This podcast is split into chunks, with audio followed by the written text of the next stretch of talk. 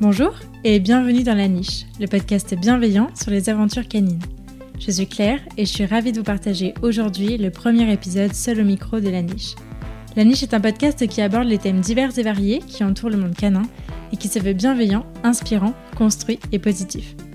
Habituellement, je vous partage toutes les deux semaines mes conversations avec des personnes passionnées. Elles viennent raconter à mon micro les expériences et aventures qu'elles ont vécues avec leurs chiens leurs réussites, leurs plus beaux moments, mais aussi leurs difficultés et les leçons qu'elles ont tirées. Mais ça, c'est ce qui se passe habituellement. Aujourd'hui, je suis ravie de vous partager le premier épisode solo de ce podcast. Seul au micro, j'ai eu envie de changer un peu de format pour pouvoir vous parler et vous partager plus directement les sujets et réflexions qui me tiennent à cœur. Ces épisodes dans la niche sortiront toutes les deux semaines, en alternance avec les interviews, et seront accompagnés d'un article rédigé et complet sur mon site laniche-podcast.fr. Dans cet épisode, j'avais envie de vous partager quelques conseils pour vivre un peu plus sereinement avec son chien. C'est la rentrée et pour bien commencer cette nouvelle année, je me suis dit que parler de sérénité avant toute chose ne ferait pas de mal. Avoir un chien, c'est la garantie de vivre de grands moments de bonheur. Mais encore faut-il parfois faire ce tout petit effort pour les apprécier pleinement. Voici quelques conseils pour relativiser et vivre plus sereinement dans l'instant présent avec vos poilus. Alors que vous soyez déjà humain d'un chien ou que vous vous apprêtez à le devenir, que vous soyez auditeur habitué ou tout nouveau sur la niche, et dans ce cas bienvenue, cet épisode est pour vous. Mais je ne vous en dis pas plus et je vous souhaite une très bonne écoute. Avoir un chien, ce n'est pas toujours évident. En tant que propriétaire de chien qui s'informe, on parle beaucoup de ce que peut ressentir notre animal, mais on parle peu de ce que ressent l'humain dans cette aventure. Vous savez le petit coup de stress en arrière-plan qui pointe le bout de son nez dès qu'on voit son chien se lancer dans un truc inhabituel Bon sang, mais j'espère qu'il va pas se faire mal. Oh là là, mais il va être malade, c'est sûr. Bien souvent, on devance involontairement ou non ce qui pourrait potentiellement se passer dans le but d'éviter un incident malheureux. Et ça, sur tous les plans de notre vie. Mais soyons honnêtes, il y a un juste équilibre à trouver. J'avais envie de vous faire un petit focus sur cette partie pas toujours évidente à vivre, à laquelle on accorde parfois peu d'importance, ce que nous ressentons, nous, en tant qu'humains, quand on vit avec un chien. Pour ma part, l'arrivée de Charlie a été une grande source de stress. J'étais ultra contente qu'il soit là, mais j'avais extrêmement peur de mal faire, de rater son éducation. C'était vraiment comme ça que je le voyais. J'avais peur qu'il détruise des choses de valeur, qu'il se blesse, qu'il blesse quelqu'un, et que je sache pas le gérer. Bref, j'avais peur de mille choses, tellement peur que j'en oubliais de profiter de mon chiot. J'ai notamment pris conscience de ça lors de nos vacances de l'hiver dernier. Nous avons passé trois jours à la montagne avec ma famille, et Charlie était de la partie. Mais j'étais tellement concentrée sur lui, sur ce qu'il pouvait faire de dangereux, risqué, gênant, pour lui ou pour les autres, que j'en ai oublié l'essentiel passer juste trois jours de vacances détendues avec ma famille. Plus Charlie grandit, plus j'apprends, plus je grandis aussi et plus j'arrive à me détendre. J'ai notamment beaucoup réfléchi à ça lors de nos dernières vacances de cet été, durant lesquelles pour une fois j'ai vraiment vraiment profité. Alors je voulais vous partager un peu tout ça pour qu'ensemble on commence cette nouvelle année un peu plus détendue. Craindre un peu, profiter beaucoup, relativiser toujours. La première étape, c'est de sortir de sa zone de confort. Une zone de confort, c'est la routine, les choses rodées dont on a l'habitude, qui offrent du confort car elles sont connues, sans effort mental et rassurantes. Or, avoir un chien, ça signifie souvent sortir de sa zone de confort, notamment au début, ou quand on l'emmène avec nous dans des situations inhabituelles pour lui. Que ce soit par le changement qu'il représente dans une organisation familiale, la peur de déranger ou la peur qu'il blesse quelqu'un ou qu'il se blesse. C'est aussi le cas au quotidien quand il faut le sortir alors qu'il pleut ou encore lorsqu'on n'est pas tout à fait à l'aise avec ses comportements, que son éducation n'est pas encore tip-top. Et l'effet est d'ailleurs décuplé quand on emmène son chien en vacances.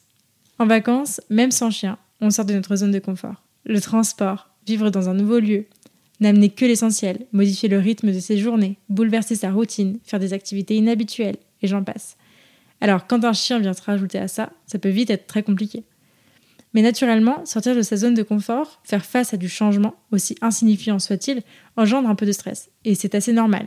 Je ne vous apprends rien, souvent l'inconnu fait peur. Pour autant, dépasser ces petits moments d'inconfort, lorsqu'on affronte sa peur et qu'on consent à prendre un risque, c'est très souvent la garantie de vivre des choses très positives. Perdre son équilibre, parfois, ça permet aussi d'observer que nous en sommes capables, capables d'autre chose que ce que nous connaissons par cœur. Le dépassement de soi, le fait même de sortir de sa zone de confort, à n'importe quelle échelle, n'engendre que du positif dans notre corps, dans notre esprit, dans notre vie. Alors bien sûr, en elle-même, la peur n'est pas une mauvaise chose. Elle est généralement là pour nous éviter de nous retrouver en mauvais espace. Par exemple, le vertige nous évite de nous rapprocher trop près du vide et donc nous évite potentiellement une chute qui pourrait nous tuer. La peur n'est même pas un mécanisme conscient. Néanmoins, ces peurs peuvent parfois être renforcées et devenir dans certains cas disproportionnées. Ainsi, elles ne sont pas toujours proportionnelles à la situation en présence, notamment lorsque notre cerveau nous envoie des signaux d'alerte un peu trop forts par rapport à la balance bénéfice-risque. Pour éviter cela, je vous conseille donc deux choses. Déjà d'une, ne pas renforcer inutilement ces peurs, et deux, relativiser. Faire consciemment l'analyse de la balance bénéfice-risque lorsqu'une situation hors zone se présente. Vivre avec un chien, ça signifie souvent sortir de sa zone de confort.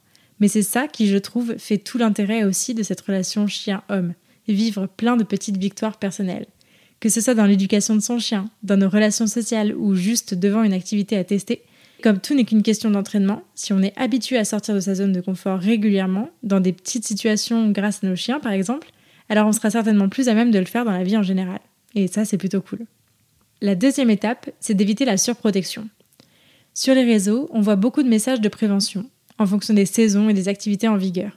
Par exemple, l'été, on voit beaucoup de messages de prévention sur les risques liés à l'ingestion de sable ou d'eau de mer, à la chaleur, etc., comme les brûlures des coussinets, les coups de chaud, Idem en hiver avec la neige et le froid, et tous les risques que cela comporte. Ces messages de prévention, ils sont importants, même primordiaux, car ce ne sont pas toujours des choses auxquelles nous ferions intuitivement attention en tant qu'humains. Ayant un corps qui fonctionne différemment de celui du chien, ces messages de prévention sont importants car ils ne tombent pas toujours sous le sens. En revanche, on peut rapidement être surabreuvé de par leur quantité, mais aussi par leur contenu, parce que certains sont parfois tournés de manière très très alarmiste. Et ceci est largement applicable en dehors du monde canin, vous vous en doutez, à bon entendeur. Par ailleurs, au-delà du message de prévention en matière d'éducation canine, la volonté de faire parfaitement ou encore la peur de rater peuvent aussi conduire à beaucoup de pression. Et je sais de quoi je parle. À l'heure où le bien-être de l'individu et le concept d'éducation positive connaissent leur toute première apogée, que ce soit pour les enfants ou pour les animaux, nos états d'esprit et nos comportements changent, et c'est une très bonne chose. J'aurai l'occasion de vous reparler de mon point de vue dans un prochain épisode, mais néanmoins, il n'est pas rare de voir s'installer des comportements irrationnels concourir à ce même objectif. Alors, entendons-nous, L'éducation est un sujet sérieux et le courant positif et éthologique a encore du chemin à faire avant de devenir la norme, mais sous couvert de bien-être du chien, la surprotection humaine n'est jamais très très loin. Or, je crois qu'il faut relativiser ce que nous voyons pour pouvoir vivre plus sereinement. Le chien et l'homme vivent l'un à côté de l'autre depuis des millénaires. Même si la bienveillance mutuelle n'a pas toujours été au cœur de cette relation, je vous l'accorde, il y a quand même eu des millions, voire plus, de chiens très très heureux. En tout cas, j'espère. Qu'il s'agisse de chiens de ferme, de travail ou de famille, avec ou pas des soucis comportementaux, un chien est un chien, c'est-à-dire un animal relativement robuste, fait pour vivre à nos côtés. Ils ne sont généralement pas aussi fragiles qu'on ne le croit. Avec des orientations particulières selon les races ou lignées, mais quoi qu'il arrive, ils ont été faits pour vivre des vies beaucoup moins confortables que celles qu'on leur offre aujourd'hui en 2021. Bien souvent, c'est notre rôle d'humain aimant parfois un peu sous couvert d'anthropomorphisme, on va pas se mentir, qui nous amène à les voir comme des petits êtres mignons et donc fragiles, et donc à les infantiliser quelque peu.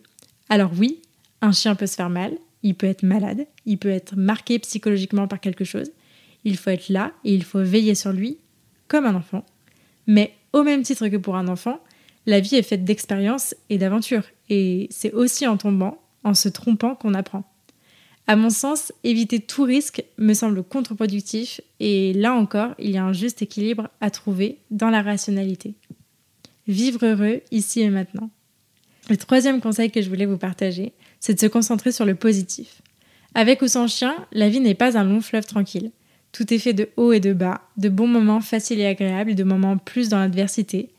Néanmoins, je crois très fort, et j'en ai fait l'expérience, que le positif attire le positif qu'en attirant un maximum de gratitude et de positivité de chaque situation, la vie est plus facile et plus heureuse. Alors bien sûr, c'est plus facile à dire qu'à faire, mais je vous promets qu'avec un peu d'entraînement, les efforts payent.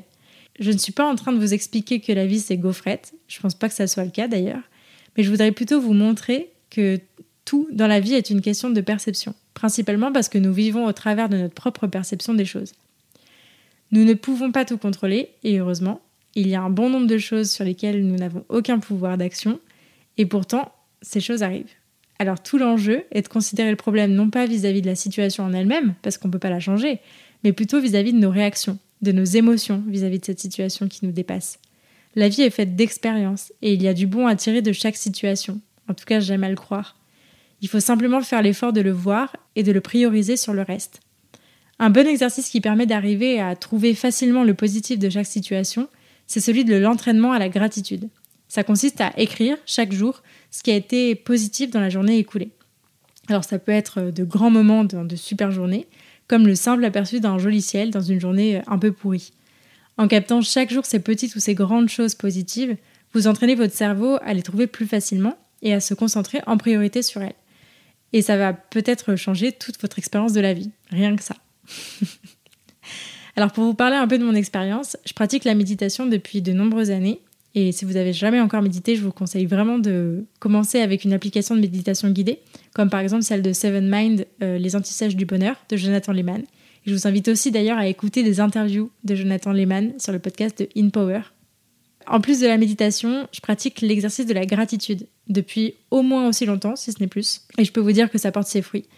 Ça m'a énormément aidé durant ces dernières années à traverser toutes les étapes que j'ai vécues, et notamment depuis que Charlie est là. Enfin, on revient au chien. Alors pour illustrer tout ça, je voulais vous parler de cet été. Comme je vous le disais au début de cet épisode, euh, cet été m'a vraiment fait beaucoup de bien. J'ai particulièrement profité de nos vacances début juillet et euh, j'ai été euh, chargée à bloc en matière de positivité et d'énergie quand je suis rentrée. J'étais si reconnaissante d'avoir vécu de si chouettes moments avec ma famille et mon chien, c'était trop cool. Sauf que quelques jours après notre retour, Charlie a eu un accident. Il est passé par la fenêtre du premier étage de notre maison pour des raisons qu'on n'explique pas. Euh, je vous passe les détails parce que j'en ai déjà pas mal parlé sur Instagram. Mais suite à cette chute, il a perdu temporairement l'usage de ses membres pendant quelques jours. Alors rassurez-vous, à l'heure où je vous parle, il va très bien, vous l'entendez, et même de mieux en mieux. Mais cet accident est intéressant sur plusieurs points.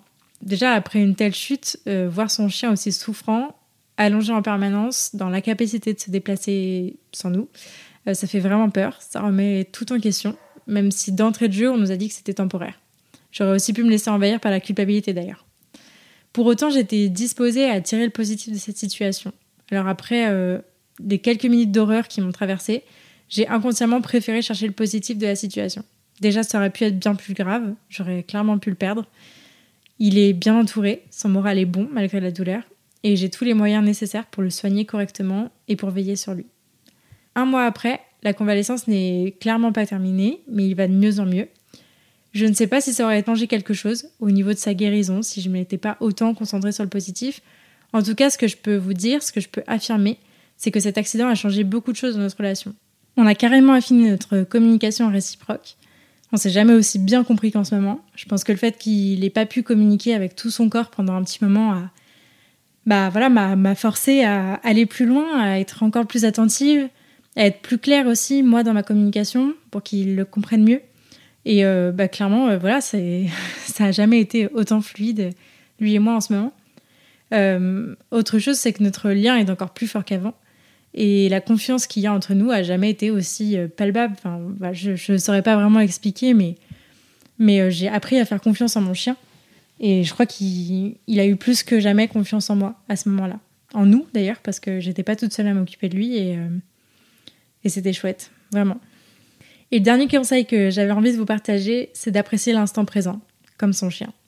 Alors oui, clairement, je suis en train de vous vanter les bienfaits de la méditation sous couvert d'un épisode canin, mais ça a tellement changé ma vie et ça m'aide clairement à bien vivre au quotidien avec mon chien que je pouvais pas ne pas vous partager tout ça. Au-delà d'améliorer positivement notre perception de la vie, le but de la méditation, c'est surtout de nous reconnecter à l'instant présent. Et sur ce plan-là, je vous invite à prendre exemple sur le meilleur maître yogi qui soit, votre chien justement.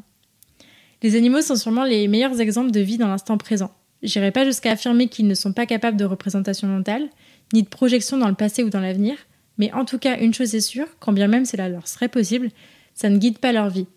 Au contraire, leur vie est guidée, elle, par ce qu'ils vivent ici et maintenant. Quand nous, nous sommes capables de nous gâcher des moments, parce que nous vivons dans le souvenir, dans la crainte ou dans le manque de quelque chose, eux profitent toujours pleinement du moment, entièrement. Leur état de béatitude constant peut sembler euh, ridicule à certains, mais c'est plutôt une preuve, je trouve, de leur bien-être naturel face à toute situation ou presque. Observer son chien dans cet instant présent, entier à chaque moment, à chaque interaction avec son environnement, même quand a priori il ne se passe rien, c'est un super bon entraînement. Comme le démontre très bien Gilles Moutonnet dans son livre Mon chien, mon gourou, que je vous recommande, nous devrions prendre exemple sur nos chiens à plus d'un titre leur positivité quand on voit leur façon d'avancer dans la vie, avec joie à toute épreuve, l'écoute de leur corps quand on les voit s'étirer ou adapter leur respiration à chaque fois que leur corps en a besoin, et je peux vous assurer que le chien tête en bas et chien tête en haut n'ont pas ces noms-là pour rien. Ou encore leur connexion avec la nature quand on les voit aussi épanouis quand ils y sont. Alors, les chiens ont beaucoup à nous apprendre, c'est indéniable. Commençons par vraiment les observer, inspirons-nous d'eux. Vous ne risquez rien, si ce n'est peut-être un petit peu plus heureux. Pour résumer, si je n'avais que 4 conseils pour cultiver la sérénité et vivre plus heureux aux côtés de nos animaux, ça serait les suivants. Sortez de votre zone de confort, faites preuve de rationalité et évitez de les surprotéger. Concentrez-vous sur le positif et apprenez à apprécier l'instant présent, comme votre chien. Merci beaucoup de m'avoir écouté jusqu'au bout. J'espère que cet épisode et ce nouveau format dans la niche vous a plu.